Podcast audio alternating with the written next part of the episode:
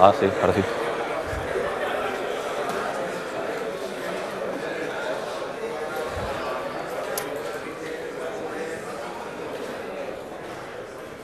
Buenas tardes. Hola. Mi nombre es eh, Pablo Díez y voy a hablar de, Mandango. No sé si os suena. ¿Os suena alguno de vosotros Mandango? No, Mondongo no, Mandango. Antes era Mondongo. ¿Suena alguno Mondongo? ¿No, en serio? vale. Eh, uy, este no. Bueno, los patrocinadores aquí. MongoDB supongo que sí os suena a la mayoría. ¿Suena a todos? ¿No? ¿A quién le suena? Ah, bueno, a la mitad, más o menos. Pues vamos a hacer una introducción primero a MongoDB para los que nos suena y para los que os suena ver un poco algunos conceptos, aunque es bastante sencilla. MongoDB viene de Humongous, que quiere decir, es un poco gracioso el nombre de Mongo y tal, quiere decir extremadamente grande. Y esto es porque MongoDB, eh, eh, la, el primer propósito de, de, la empresa que lo, que lo, desarrolló es para almacenar grandes cantidades de, de información, para poder acceder eh, rápido a, a, ellas. Ops.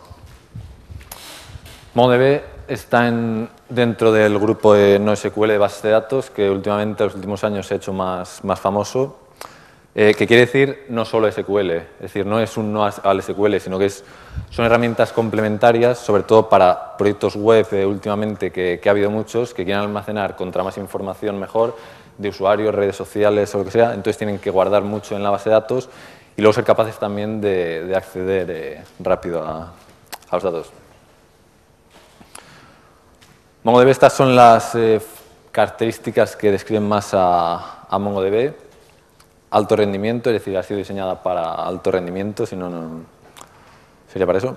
Eh, orientada a documentos, eh, dentro del NoSQL tenemos distintos tipos de, de bases de datos, eh, entre ellas orientada a documentos, también eh, clave de valor y demás.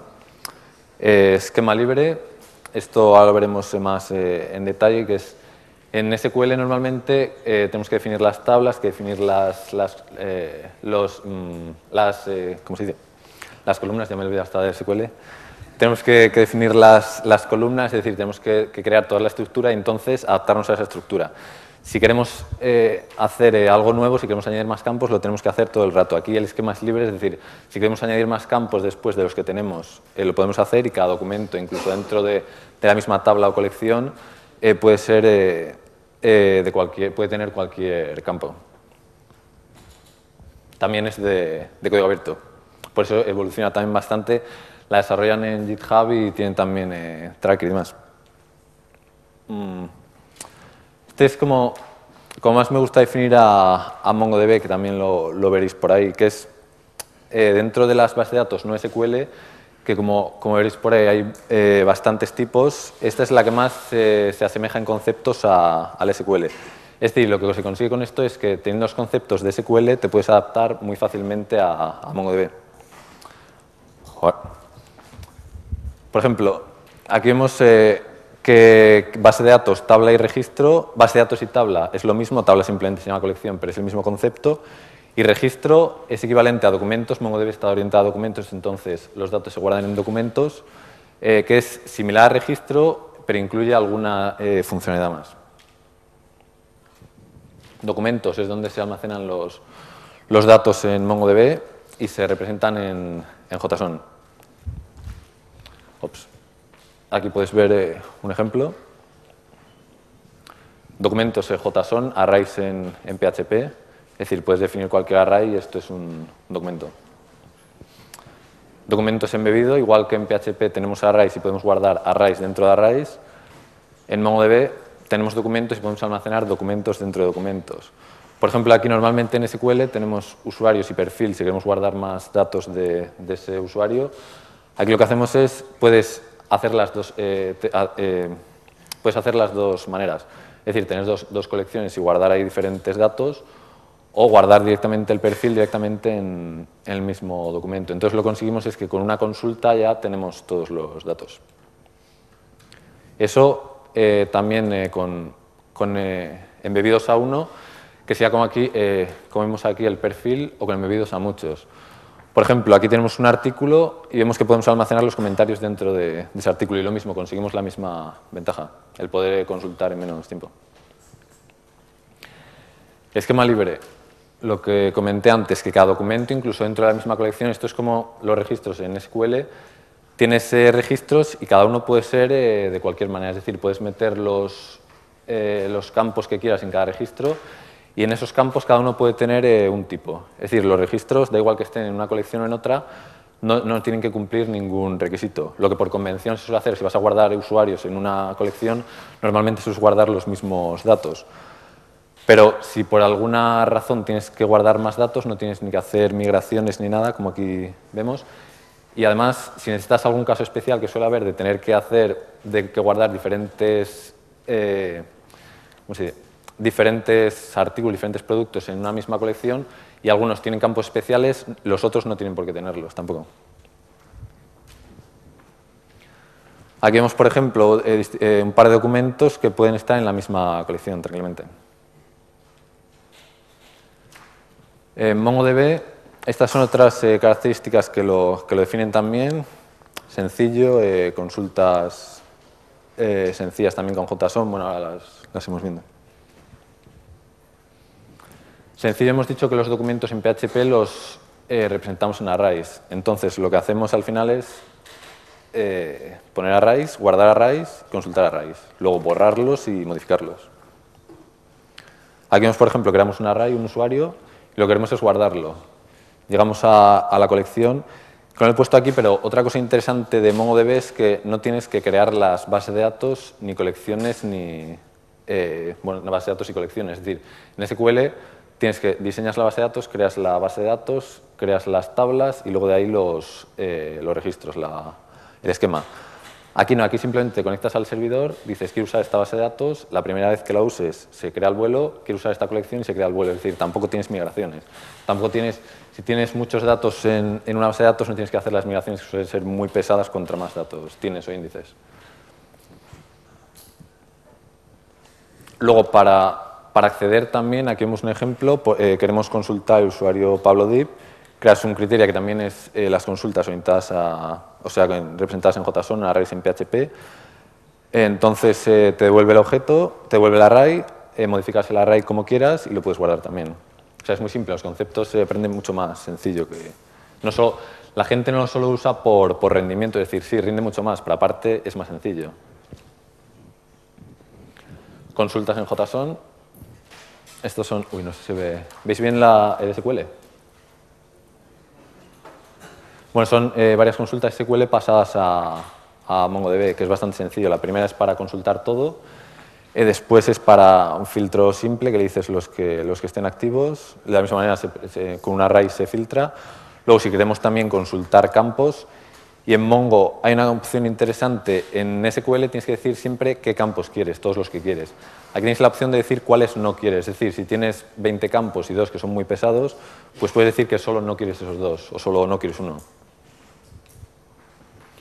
También tenemos para, ordenar, si queremos, ordenar ascendente descendente, limitar, eh, escapar. MongoDB tenemos también operaciones atómicas que suelen usar, usar bastante, los ODMs Doctrine Mongo y Mandango las usan para, actualizaciones y, demás. Por ejemplo, si queremos actualizar eh, algún, algún documento, no tenemos que, consultar todo el documento y entonces volver a guardar todo el documento, sino que podemos decir, podemos filtrarlos, eh, aquí vemos por criteria, de la misma manera, eh, con JSON, bueno, a, a en PHP, los documentos que queremos actualizar y entonces le pasamos el, eh, la consulta que queremos, que hay bastantes eh, operadores, ya sea para incrementar, para modificar. Replicación. MongoDB, al orientarlo también a, rendimiento, a, que sea lo más rápido posible, también, aparte de, rendimiento, tienen que hacer escalabilidad. Y en MongoDB, eh, una de las cosas que tenemos es replicación. Es decir, que además, lo bueno de MongoDB es que todo lo hace muy sencillo. Para hacer replicación, en MySQL a veces te, tienes que estar mucho más para configurarla y demás. En MongoDB es muy simple, el añadir servidores a las réplicas que, vas teniendo es también muy sencillo. Replicación es simplemente, tienes un, servidor, una base de datos con Mongo y lo que quieres tener es copias. Es decir, lo que haces es vas añadiendo servidores que se van a convertir en copias.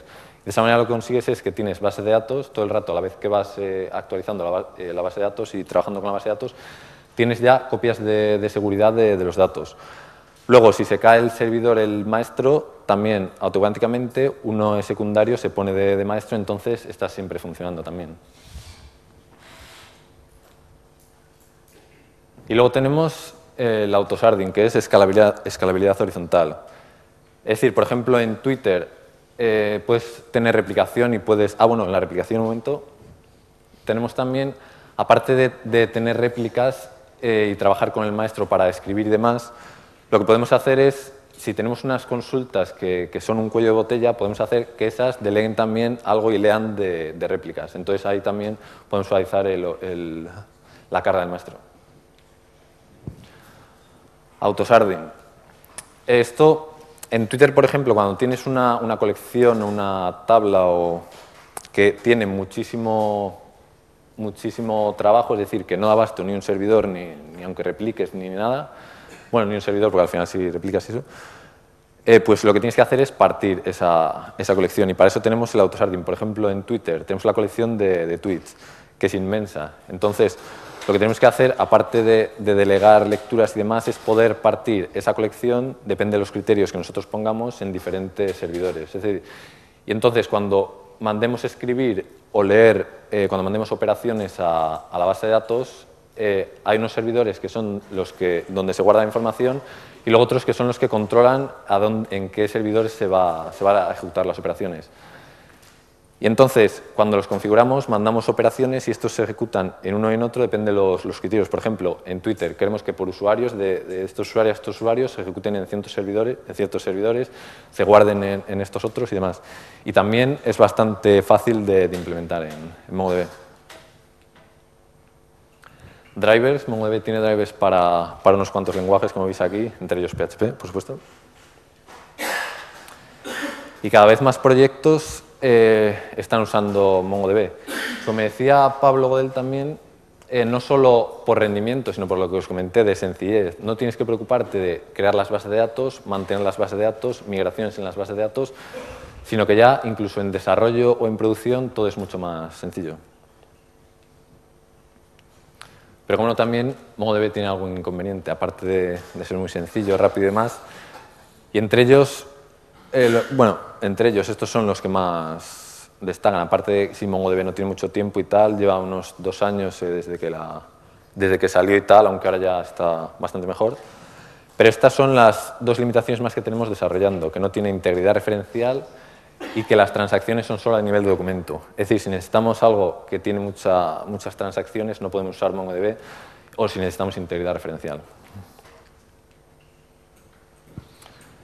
Entonces, esto al final lo que podemos sacar de, MongoDB, que es muy rápido, eh, sencillo, es también escalable con, con, replicación y sardine, y que es una herramienta adicional. Es decir, no tenemos solo ni que centrarnos en SQL ni en MongoDB, sino que depende de los proyectos, eh, las necesidades que tengamos, eh, usar una u otra, otra herramienta. Y esto, que es muy importante, que no solo hay que usar o esta o la otra, sino que se pueden combinar. Por ejemplo, OpenSky, que conoceréis, supongo, bastantes, no sé, del mundo de Symfony y tal, lo que hace es combinar MongoDB con MySQL, creo, para, para SQL. OpenSky es eh, de, de, tienda y demás, y entonces lo que hace es guardar todos eh, los artículos en MongoDB, las cosas que tiene que mostrar y no pasa nada si hay algún problema con la base de datos, y luego información de clientes, pedidos y demás historias relacionadas sobre todo con dinero en SQL. Entonces lo que hace es combinar y conseguir bastante más rendimiento para lo que más es mostrar y no operaciones de, de negocios. Pero como no en Symfony y demás queremos trabajar con objetos. Y para eso tenemos el... ¿Os suena a todos Doctrine Mongo? ¿No? ¿No? ¿Doctrine Mongo? ¿Ok? ¿Mandango? Ahora sí. Mandango, como has definido también, igual que MongoDB, eh, en conceptos similares a SQL, Mandango para mí es lo que eh, a los ODM lo que MongoDB a las bases de datos, es decir, rap, eh, hops, hops. es decir, rapidez, sencillez y luego también potencia, que tiene bastantes funcionalidades. Ahora las, hemos viendo. Dependency Injection, que está bastante de moda en el mundo Symfony, ahora Symfony 2 y demás, que simplemente si, si, eh, si un objeto necesita una dependencia, se inyecta, no más. Y entonces, esto cambia con Propel y Doctrine 1, que eso supongo que os sonará eh, más a, a, vosotros, bueno, a la mayoría. Eh, lo que haces es crear un, objeto, ese objeto lo, modificas como quieras y lo guardas o lo borras, si lo has consultado. Pero dices, creas el objeto, bueno, lo, creas el, el, objeto, lo modificas, lo guardas, pero ¿dónde se guarda? ¿De dónde coge la, la conexión? ¿De dónde coge la configuración que le has asignado antes en el proyecto? Pues lo que se hace aquí en Mandango es crearlos desde el Mandango. Es decir, primero configuras el Mandango, le pones las conexiones que quieras o cómo quieres que funcione y luego desde ahí creas los objetos. Entonces, al crear el objeto desde ahí, te lo devuelve y ya lo ha configurado, ya le ha pasado el Mandango para que ese objeto va a usar eh, la configuración de ese Mandango para, guardar o para hacer las operaciones que, que tenga que hacer. Mandango tiene eh, los mismos conceptos que cualquier mapeador, genera código, por ejemplo, aquí vemos lo que, lo que decía Dependency Injection. Eh, creamos un, un, objeto a través del mandango y entonces guardamos. Entonces ya vemos directamente que se va a guardar a través de ese mandango. No haces un new article, sino que se va, se va, se va a guardar a través de, ahí. El objeto lo puedes luego tratar y, crear y modificar como, como, quieras. Tiene interfaz fluida también, es decir, que en los, en los setters eh, te devuelve el mismo objeto para poder seguir modificando. La API también es bastante sencilla para devolver el mandango, el repositorio, crear queries. Referencias embebidos. En Mongo, en MongoDB no tenemos integridad referencial, pero lo que solemos hacer es guardar referencias a otros documentos sí. Es decir, tenemos una colección de artículos, otra de, autores. Lo que hacemos en los artículos es guardar la referencia al autor que, que queremos. Eso no garantiza la integridad referencial, pero sí accedemos al artículo. Y los embebidos, lo que, lo que dijimos antes. Sea, en Mandango se trabaja con objetos también. Por ejemplo, las referencias, si habéis trabajado con Propel o Doctrine, se trabaja de, de la misma manera, lo asignas con, con, objetos. Las referencias a uno a muchos.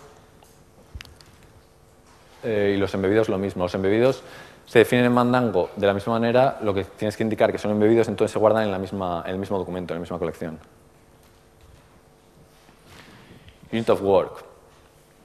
Este es un patrón para, que es muy interesante, sobre todo en MongoDB, que lo que hace es que vas guardando todas las operaciones que quieres enviar a la base de datos y luego las envías todas a la vez. Es decir, esto en, en SQL sueles usar transacciones.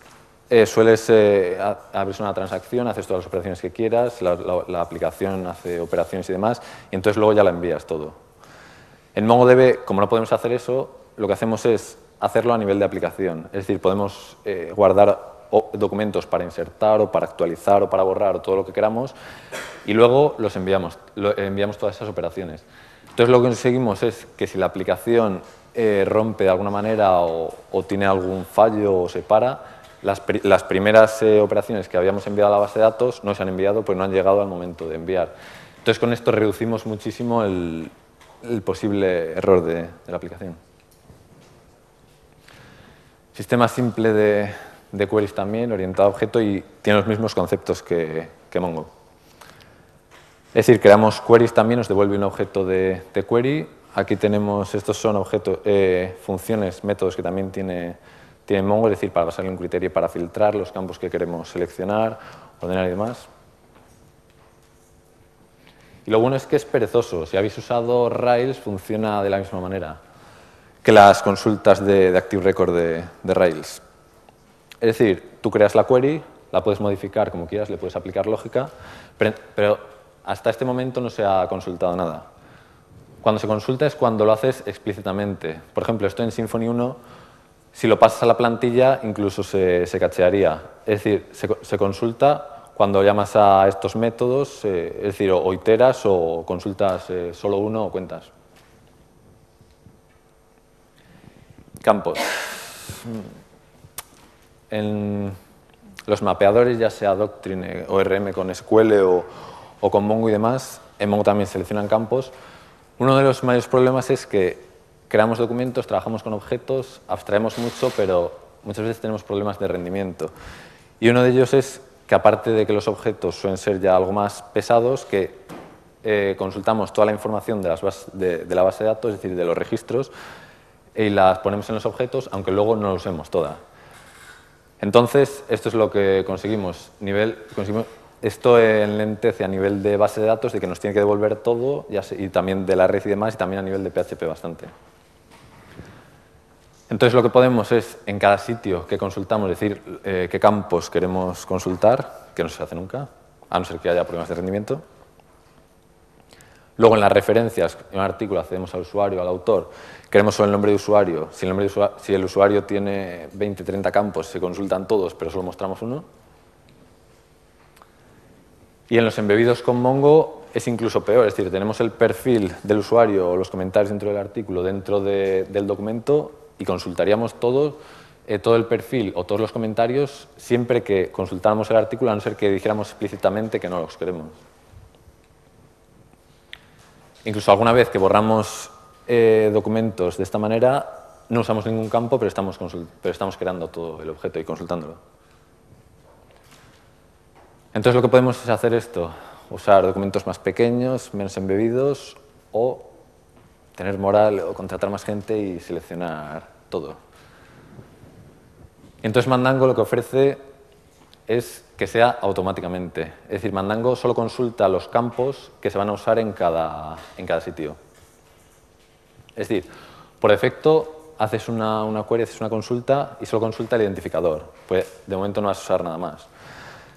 Que luego en un sitio consultas algo y vas a, a usar el título y el contenido como aquí, o vas a usar cualquier campo, da igual que el artículo tenga 20, 30 campos, solo se van a consultar estos. Y esto en este sitio, por ejemplo, en Symfony, en un, controlador, solo usas esto, solo se va a consultar eso. En otro controlador, en otra acción, usas eh, más campos, se van a consultar más, pero solo en, el otro sitio. Entonces, de esta manera, por ejemplo, en un usuario tenemos el avatar, tenemos el perfil, tenemos eh, embebidos o incluso tenemos eso, algún archivo, el avatar, solo se va a consultar eso de la base de datos cuando lo hagamos explícitamente a través del, getter. Y con la referencia es lo mismo, accedemos a una referencia, si el autor solo queremos el nombre, solo se va a consultar el nombre. Y los embebidos igual.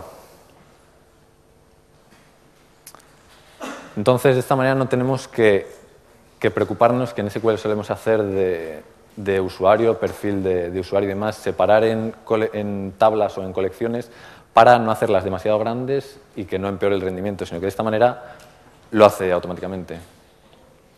Dice Skiller Feature, que está de moda últimamente la, palabra, lo que es es muy eficiente. Ahora veremos cuánto. ¿Cuán rápido es Manding entonces? Comparado con Doctrine Mongo, no sé si lo conocéis, es el proyecto de, bueno, a unos cuantos sí, de, Doctrine para Mongo, que tiene la misma filosofía que, que, Doctrine 2, es decir, persistir objetos, no importa cómo sean los objetos, yo le voy a decir cuáles van a, persistir y tú me los vas a persistir, pues es unas 3-4 veces más rápido. Ahí tenemos la, gráfica de, rendimiento. Las, eh, las, pruebas de rendimiento están en la página de, Mandango si, si, las queréis ver.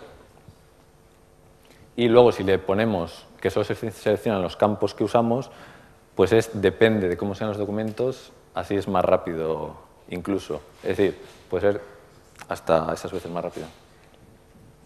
Y además usa dos o tres veces menos de, memoria. Luego tenemos el Mandango Bundle para, para integrarlo con Symfony 2. Y hasta aquí. No sé, ha sido corto.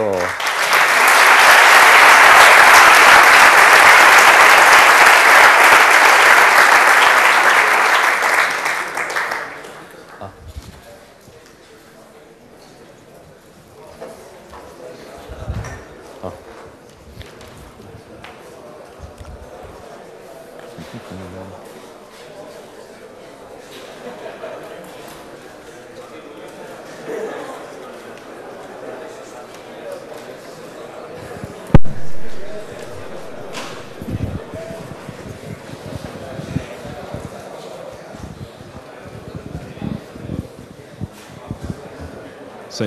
Hola. Hola. Buenas. Sí.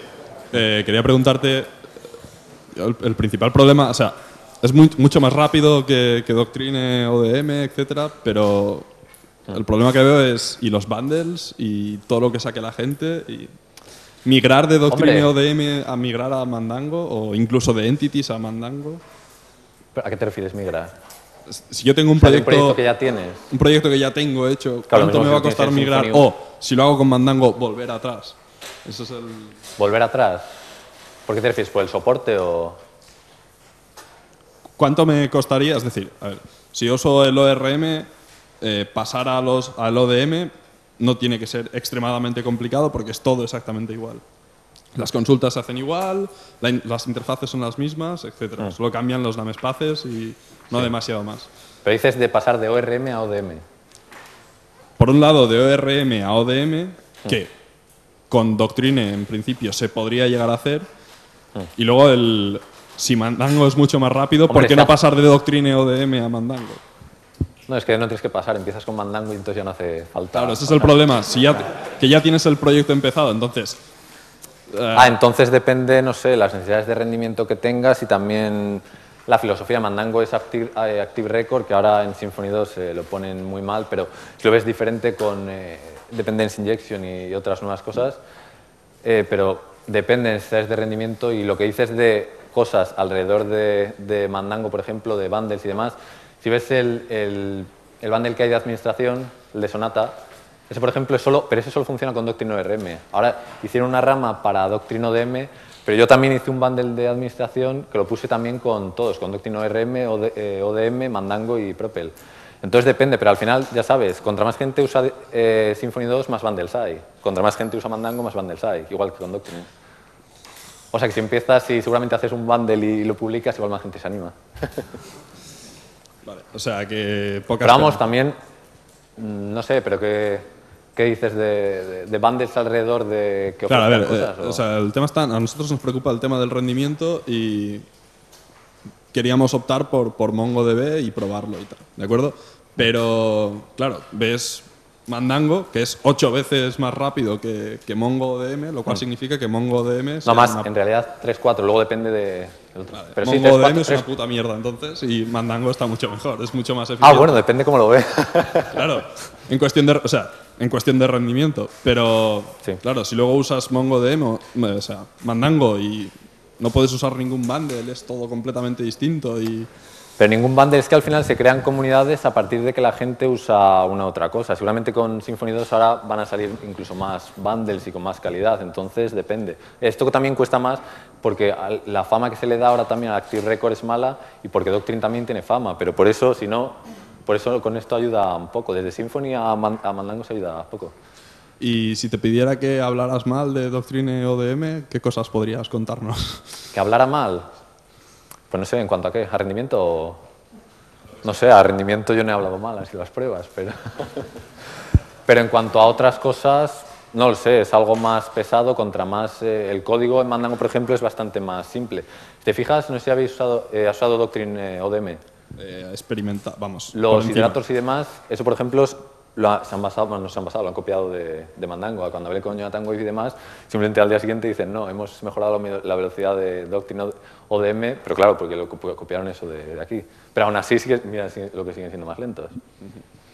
Pero mal no lo sé, al final la filosofía es distinta, es Datamapper, aquí es Active, eh, Active Record, pero no es solo Datamapper o Active Record lo que da velocidad, sino en Mandango he hecho bastantes pruebas de rendimiento y a partir de eso es como se ha conseguido velocidad, no solo Active Record, porque Doctrine 1 es también Active Record, Propel también, pero la velocidad es diferente. Doctrine 1 es incluso peor que Doctrine Mongo, Doctrine ORM y, y Propel.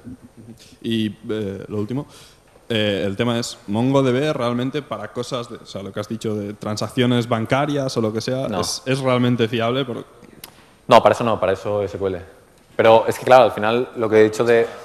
¿Cómo? Pero no escala. O sea, escalar MySQL es Hombre, ¿qué vas a mucho escalar? más complicado que...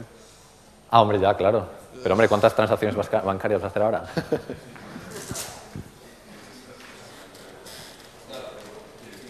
hombre, MongoDB, las, las operaciones que son transacciones es a nivel de documento. Es decir, a nivel de documento te puede asegurar que, hay, que es, eh, lo hace o no lo hace, pero no de, de varias operaciones a la vez. Pues nada más, gracias. Es así, si no hay que combinarlo.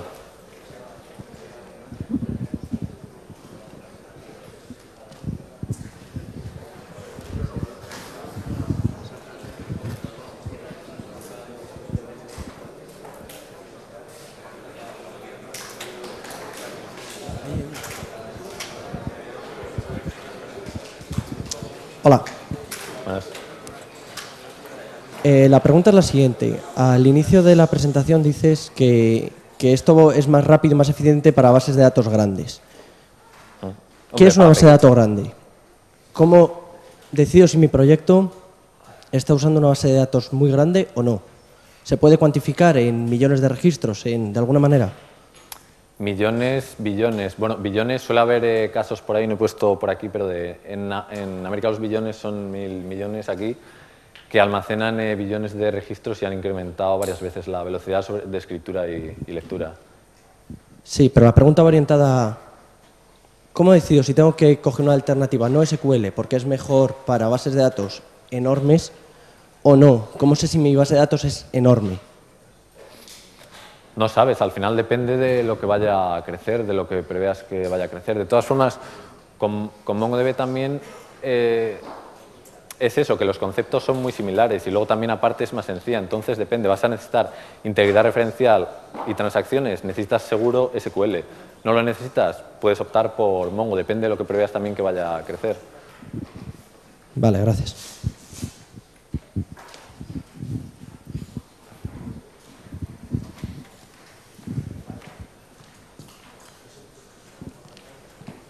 Está claro, todos van a usar Mandango.